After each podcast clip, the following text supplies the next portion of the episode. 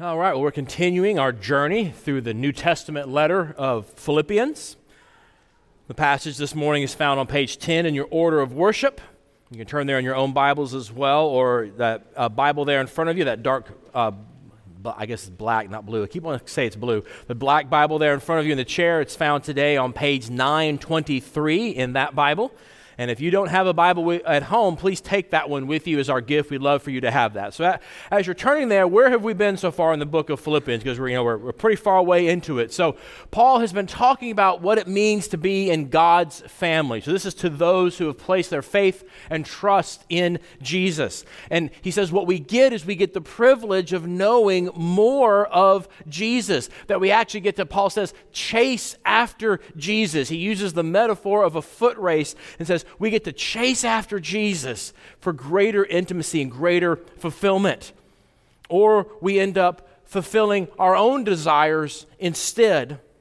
And when we do that, he says we, we fall in love with the world. And he even says that last week Christians can become themselves enemies of the cross of Christ because of falling in love with the world. But for those who do chase after Jesus, he says we get to live in hope as citizens of heaven, looking to Jesus to come back and fix it all and fix us as well. He now, as he's going through this, calls on them to persevere in hope. And he shows them how that hope itself shows up in real life, real situations. So, with that uh, background there, let's look together now at Philippians chapter 4, uh, verses 1 through 9. Now, this is God's word. Therefore, my brothers, whom I love and long for, my joy and crown, stand firm thus in the Lord, my beloved. I entreat Euodia and I entreat Syntyche to agree in the Lord. Yes, I ask you also, true companion, help these women who have labored side by side with me in the gospel, together with Clement and the rest of my fellow workers, whose names are in the book of life. Rejoice in the Lord always. Again, I will say, rejoice. Let your reasonableness be known to everyone. The Lord is at hand. Do not be anxious about anything, but in everything, by prayer and supplication with thanksgiving, let your requests be made known to God. And the peace of God, which surpasses all understanding, will guard your hearts and your minds in Christ Jesus. Finally, brothers, whatever is true, whatever is honorable, whatever is just, whatever is pure, whatever is lovely, whatever is commendable, if there's any excellence, if there's anything worthy of praise, think about these things. What you have learned and received and heard and seen in me, practice these things, and the God of peace will be with you. And this is God's word. Let's pray together. Oh, gracious God and Heavenly Father, Lord, we thank you for your word. We thank you that you have chosen to reveal yourself to us in speech so that we can understand exactly what you want us to understand. And so we pray that once again you would send your spirit, even now, open this text up to us. May we submit our lives before you. May your word open our ears, tear down the walls of our heart, and let us see Jesus in his beauty. And then, Lord, would you help us to desire him above all others? Pray that you would do this, Father, by your Spirit. In Jesus' name, amen. All right, so just a quick reading through this passage, you see we've got real life happening right here. There's actually conflict in the church between two people, and Paul even names names. In the midst of all this conflict, he calls them to rejoice, to agree, to just get over it.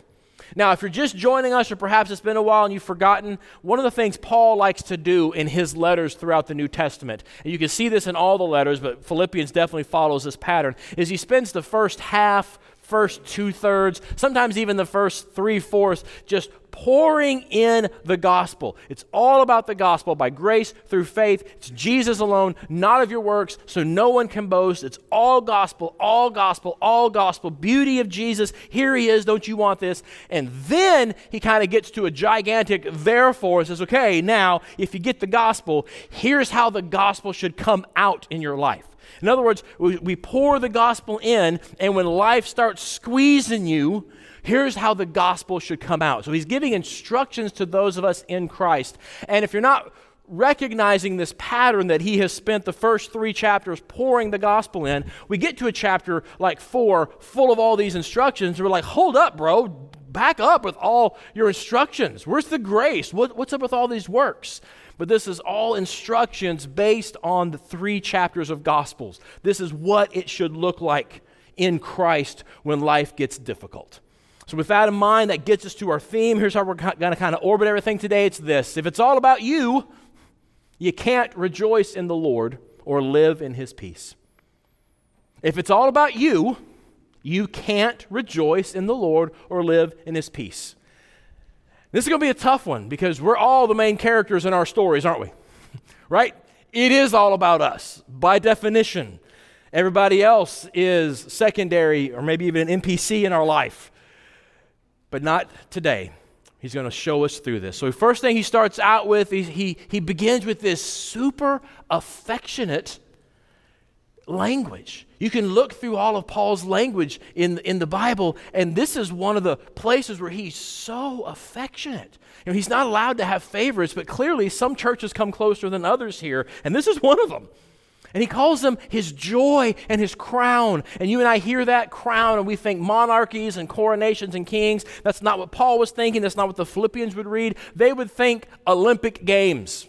They would think, you know, their version of the NFL. Paul goes to their big pa- national pastime and says, You guys, I competed really hard, and I have the joy now of getting the crown of victory on your behalf. Y'all are my joy and crown. I was so glad to work this hard for you. They're the prize.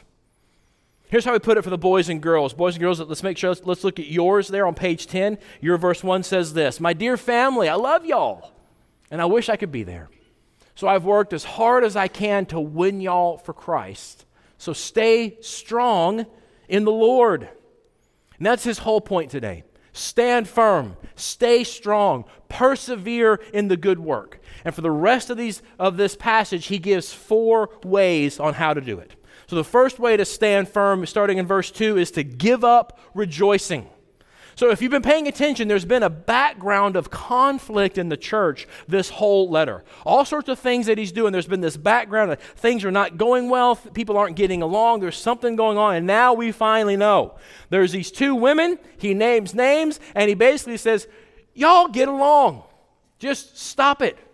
Now, if you remember back in Acts 16 when we looked at the planting of this church, the first thing Paul does is Paul goes to uh, this place where women gather and he meets prominent women of the city. He shares the gospel with them, and many of them become Christians. In fact, one of them, named Lydia, is a prominent merchant in town, and she hosts this church in her house. And typically, like uh, uh, attracts like. And so the idea that there would be some strong, prominent women in this church is not far fetched. And there's a good chance, since he names names, these are people who've been around a while. So we've got the potential here of having a grunge match between two charter members of the church. Okay? It is not good news right here at all. And verse 3 shows we can't just punt this and say, well, they're, they're not very serious. Verse 3 shows these are experienced Christian women, these are not newbies. And what he tells them is so simple and yet so profound. He says, Because y'all are in the Lord, just get along, just agree. Be of the same mind, is what he says, which should trigger something in you. If you remember that great Christ hymn in chapter 2, where he expounds on the beauty of Jesus, do you remember how he introduced that? Chapter 2, verse 5, he says, Have this same mind in yourselves which is in Christ Jesus. So he's going right back to it, goes, have this same mind. We could literally translate this as think the same thing in the Lord. See, because of our union with Christ, when we place our faith and trust in Jesus Christ alone, we become united to him by faith. But the other great thing about that is we're united with each other as well. So we can have the same mind in Jesus. Jesus gave himself up for others. And so Paul says, You can too. He doesn't take sides. He doesn't say, well, let's, let's do a list of grievances and let's see who has the moral high ground and we'll make that person apologize. Let's see, let's see who might have the more legitimate case. Like, I don't care. Get along in Christ because it's not about you. Which uh, to us is a little bit like, well, I mean, it's a little bit about us. I mean, come on. So Paul jumps in and he asks a more mature person to help. We don't know who this person is. The people who read it obviously knew who he was talking about. And he says, Hey, look, we've all struggled together in the gospel. Let's get along. Which all tells us, if he says, Hey, we've all struggled in the gospel, so let's help in this issue, what he's telling us is this is not a gospel issue. This church conflict is not about anything actually important. And can I just tell you, after a quarter century in ministry, I have yet to see a church conflict that's about anything important. Yeah, I said it. Usually it's about some version of, I don't like the color of the construction paper in the children's ministry, or something equally as profound. We just adulted up and put more, you know, adjectives on it. But Paul says, no. We're not going to do this over unimportant stuff. If it's not a gospel issue, just agree. Instead, what does he tell us to do? What's the big command? What's the big thou shalt imperative he puts in this passage? Look at me at verse 4. What does he say? He says, Rejoice in the Lord always. Again, I say, rejoice. In case you didn't get the imperative the first time, he gives you a second one. Or, boys and girls, here's how he put it for you to make sure we all understand this. Paul says this really rejoice in the Lord all the time. D- did you catch that? Rejoice all the time. Heavenly citizens rejoice in the Lord. So, boys and girls who are here, let me ask you a quick question, real quick, okay? Let me see your eyes. Okay, there we go. Does always mean sometimes? Or, or does always mean always? Right? Yeah, always means always. Let me ask you something, boys and girls. Do you always see church people rejoicing? Do you see how the adults are all squirming right now? see, if we can't rejoice in the Lord as Christians, it's because we're not really grasping or appropriating what He has done for us in the gospel. Let's do a thought experiment. Right now, I want you to make a mental list. The top three, let's say top four. Top four sins Christians struggle with. I'll give you a second to make your list. I should have had some Jeopardy music ready. That'd have been great. Oh well. So, all right, everybody got your top four list? Is rejoicing on there a failure to rejoice? Because it's commanded twice in verse 4. It's a thou shalt. But yet, we're like, yeah, but that's not really that important. Here's what's really important, right?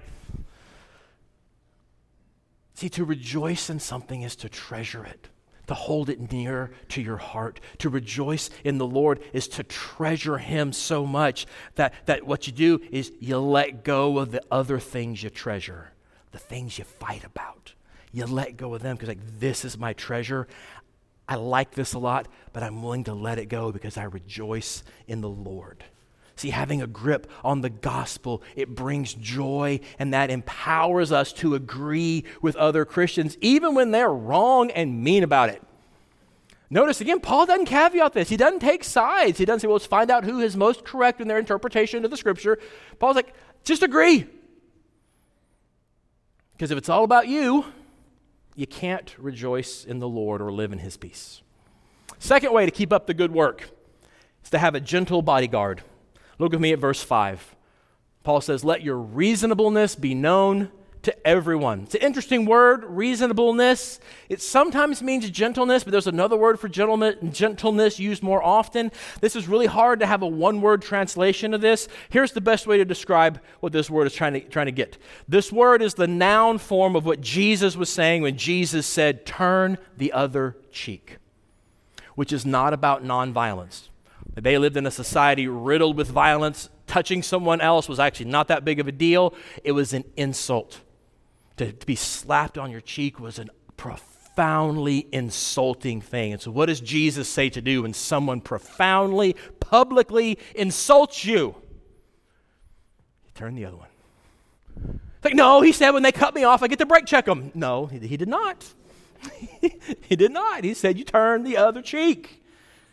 His people See, it's deeper than nonviolence. His people take it without retaliating. His people are not easily angered by insults. His people are not easily annoyed by difficulty. They have a willingness to give up their rights. That's reasonableness. And we're supposed to be known by that to the world, Paul says. Again, why? Well, he's already told us back in chapter 2, right? Jesus gave up his rights. He set aside his glory, emptying himself, being found in the form of a slave. Why? So he could humble himself to the point of death on a cross, to pay the penalty for our sins, to set us free from death, to rescue us. We offended Jesus. We slapped him, and yet he dies for us. And Paul says, if you're united to him, hello, take the insult. Just agree. Be reasonable. That's the gospel. Here's how I put it for the boys and girls in there, verse 5. Let's make sure you guys understand. Let everyone see that God's family is willing to let others win. All right, boys and girls, you ever play you ever play a game with your younger siblings, maybe some younger cousins or younger friends? You ever let them win? No. Sometimes just so they don't freak out and scream. How about this? You're at a restaurant, you're waiting for the, you're waiting, and so you and mom and dad, you play tic tac toe. Do, do, you ever win? Mom and dad let you win tic tac toe? Yeah, because they love you, right? That's what Paul is saying here. Christians give up their rights because Jesus loved us enough to give up his very life. In him, we're commanded not to stand on our rights this is part of rejoicing in the Lord as we rejoice not to stand on our rights. And let's just own the reality here. Stuff like this messes non Christians up. It really does. Few people, not all, few people have the emotional fortitude to let their rights be trampled. Jesus did it, Paul says in chapter 2. Paul himself did it in the planting of this church back in Acts 16. If you remember, he let himself be arrested, and then instead of asserting his rights before the public beating and jailing, he asserted his rights afterwards. Remember that? Uh, let's do a little more modern. Martin Luther King Jr., our brother in Christ, he did it with his nonviolent approach to civil rights. He was a Christian pastor. He got that from the gospel. He did not get that from Gandhi. Don't let the revisionists take that from you. You want to make a difference in your culture for the gospel? Mess people up by rejoicing in all things. And really mess people up by overlooking offenses and giving up your rights. That'll mess people up. And so we get so we have that as a foundation. We have that as kind of a first thought, and then we get to this big thought Many of you have memorized this passage. If you haven't, I highly recommend it. It's a good one. Verse 6 through 7. What's it say? He says, Do not be anxious about anything, another command, but in everything, by prayer and supplication with thanksgiving, let your requests be made known to God. And the peace of God, which transcends all understanding, will guard your hearts and your minds in Christ Jesus. It's a famous verse, it's a great verse. And let me give the caveat real quick, okay? Anxiety and depression are medical conditions, and this verse ain't about that. Do not pedantically quote this to your friend, ex friend, who is struggling with anxiety and depression. Don't do that. This is about behavior. Okay, if you have anxiety, if you have depression, dear Christian, go to a doctor and get some help. You are not doing anything unscriptural. And I'm so sorry for a church culture that has tended to make you feel like you're, you're somehow less than or failing. You're not. Go get help. You break your leg, you go to the doctor, you don't think you've sinned. If your brain chemistry is messed up, you go to a doctor and you don't think you've sinned. Okay, there's a caveat. So, this is about behavior. This is about chronic worrying. This is about choosing to, rejo- to, to rejoice in something else that you're so afraid is going to get hurt. Your mind's attention, your heart's affection is right here. You treasure this, and so you have to worry about it all the time. That's what it's talking about. But see, empowered by the gospel, we are free of the bully of worry, is what Paul tells us here. We have this big bodyguard he calls God's peace. The biblical idea of peace is what you want. It's not just the absence of conflict. We could better translate this word as wholesomeness or wholeness, not being fractured. Or if you want a you want an emotive definition, it's this. In the midst of everything swirling around you, you kind of just go, feel okay. That's biblical peace. That's what he offers you and says the bully of worry, this biblical peace will come in and whoop him. God gives it his peace as a guard he says. Here's why this imagery is so important. Remember last week we talked about the Pax Romana, the great Roman peace that had been in effect for about a generation by this point, maybe 25, 30 years, ushered in by Caesar Augustus. Unheard of in world history where there was relative safety inside of a certain territory. You, you didn't have to worry about crime that much. I mean, you had to be wise, but in general, you could travel and not have to worry about bandits or anything. Culture could flourish. We live in that nowadays, and so we don't think anything of it. It was a historical miracle they called Augustus Caesar the Savior because of that. But here's the flip side of that that we forget since we live in it that's not a natural state, it has to be enforced. Resources are poured in to make that happen. Specifically, the people of Philippi knew hey, there's the Roman fort. And if we get out of line and break the peace, they'll put us back in line by breaking us. They will keep the peace. You heard that phrase? Keep the peace. That's the imagery here. God comes in verse 7 and he offers his peace as the enforcer against anxiety. How do we get this guard? How do we get this enforcer? He says through prayer. See, there's been a lack of prayer in the Philippian church. There's been a lack of living as citizens. There's been a lack of standing firm in Jesus. So they, they need to get back to basics, Paul says. Prayer. And then the peace of God will come and just drain that anxiety out of your congregation. See, worry and anxiety are not the problem. The problem is not taking that anxiety to God in prayer. Oh, do, do you want peace? Do you really want peace? Do you want real freedom from anxiety and worry? Honest, earnest prayer full of thanksgiving telling God what's stressing you out, asking His peace to come and beat those worries and run them out of your life. That's what Paul says the answer is. Submit to another. Because if it's all about you, you can't rejoice in the Lord or live in His peace. The next way to stand firm is beautiful thinking. So, starting in verse 8, the ESV has a rare miss. Uh, they translate this word finally. It's not usually translated that way. In fact, there's another word for finally. It's better as hereafter or from now on because Paul's continuing the thought. He's not summing up yet. So, look with me at verse 8 now. Paul says this Hereafter, brothers, whatever is true, whatever is honorable, whatever is just, whatever is pure, whatever is lovely Whatever is commendable, if there's any excellence, if there's anything worthy of praise, think about these things. Okay, this is not an exhaustive list to be broken down. I'm sure if you want to, you can find some Puritan pastor's sermon where he spends an hour on this verse alone, and it'd be great for you to do that. But that's not really what the, in, in context what it's about. This is kind of more, a Paul puts all these adjectives together to kind of say, you know it when you see it, basically. And it's pretty simple. What Paul is saying here is this after you've prayed, after you've presented your requests, stop thinking about them. You know what I mean? You have all these worries, you have all these stresses, you pray about them, and then what do you do? You start thinking about all the what ifs, right? Paul's like, stop it. Don't do that. Think about something else.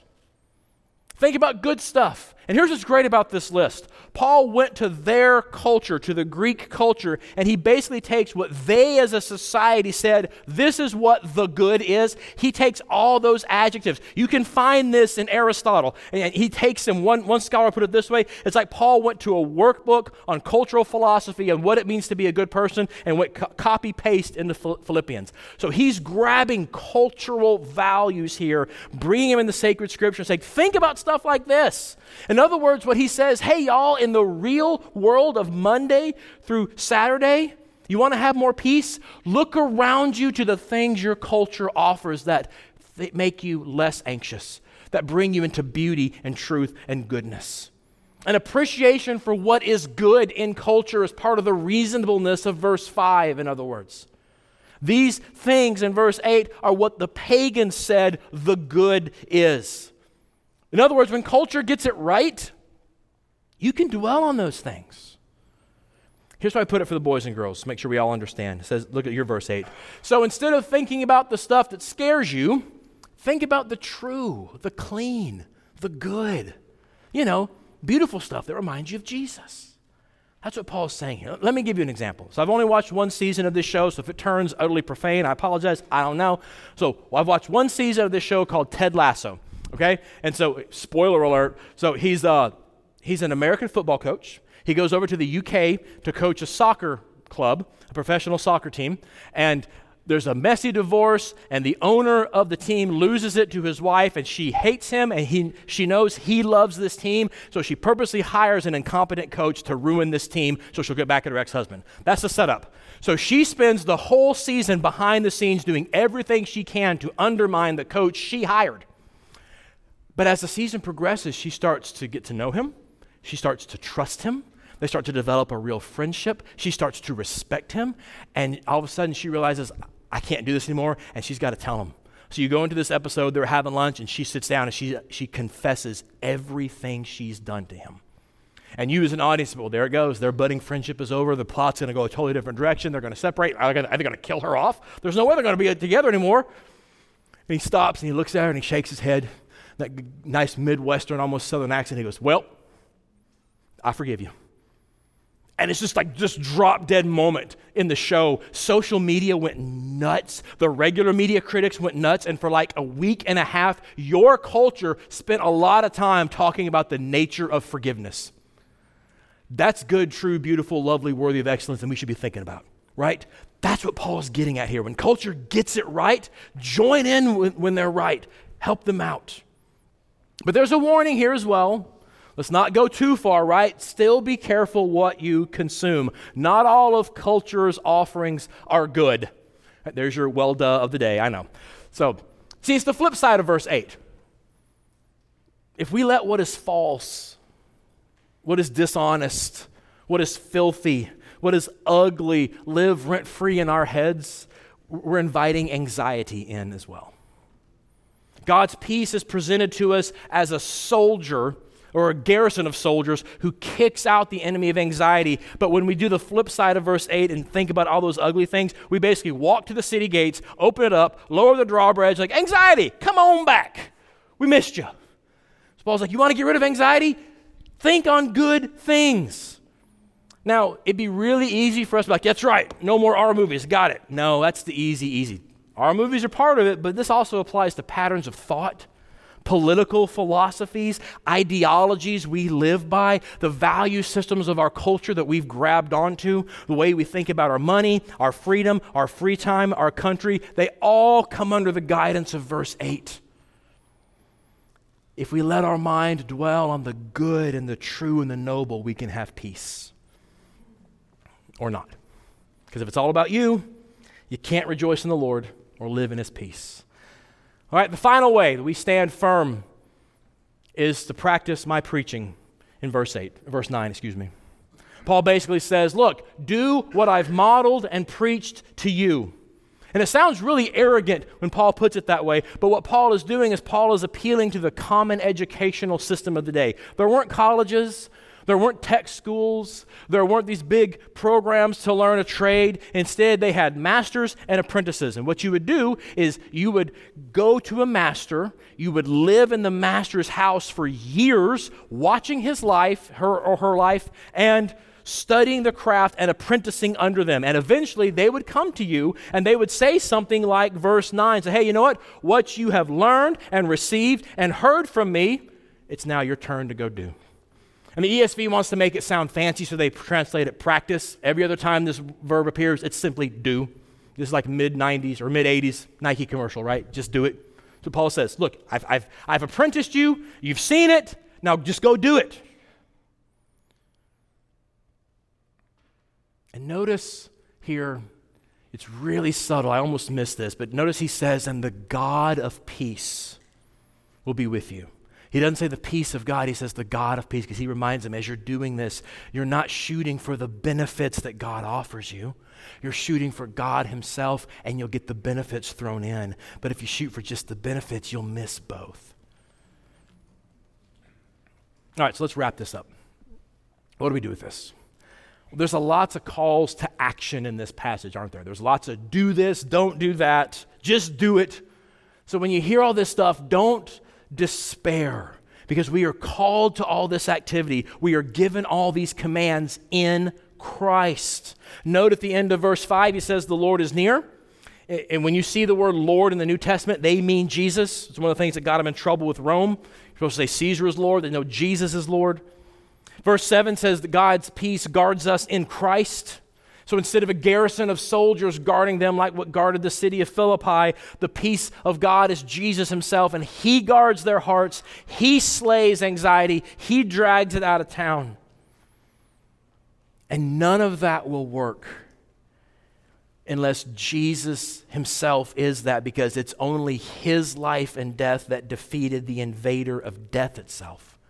Paul tells us later that death is the source of all of our anxiety. The fear of death is what enslaves us to worry.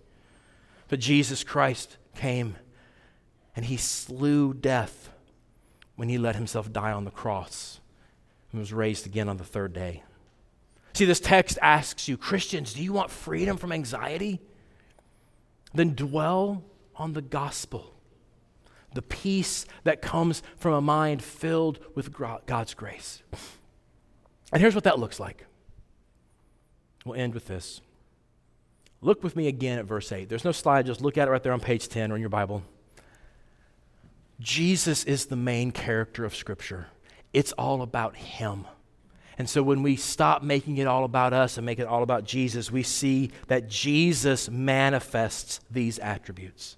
We can completely, faithfully rework verse 8 to say Jesus is true, Jesus is honorable, Jesus is just, Jesus is pure, Jesus is lovely, Jesus is commendable, Jesus has all excellence, Jesus is worthy of praise. Think about Jesus.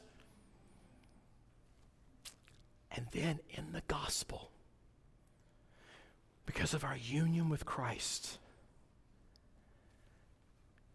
verse 8 describes you. I know the golem inside of you right now is screaming, That is not true. It can't be. Must be somebody else. You haven't seen my internet history. It's not me. But union with Christ means what's true of him is true of you. And so when the Lord sees you in Christ, he sees someone who is true, honorable, just, pure, lovely, commendable, full of all excellence. And he thinks about you. That's the gospel. What an amazing thought. Now, Christian, you are all of those things in Jesus. In your fear and your anxiety, they just melt away when you realize that verse 8 describes me. Now, do you want that? And then forget everything you've called religion. Forget everything you think you know Christianity is and place your simple faith and trust in Jesus Christ alone, and this can be yours. Let's pray together. Oh, gracious God and Heavenly Father, Lord, sometimes we come to your word and it's just too much.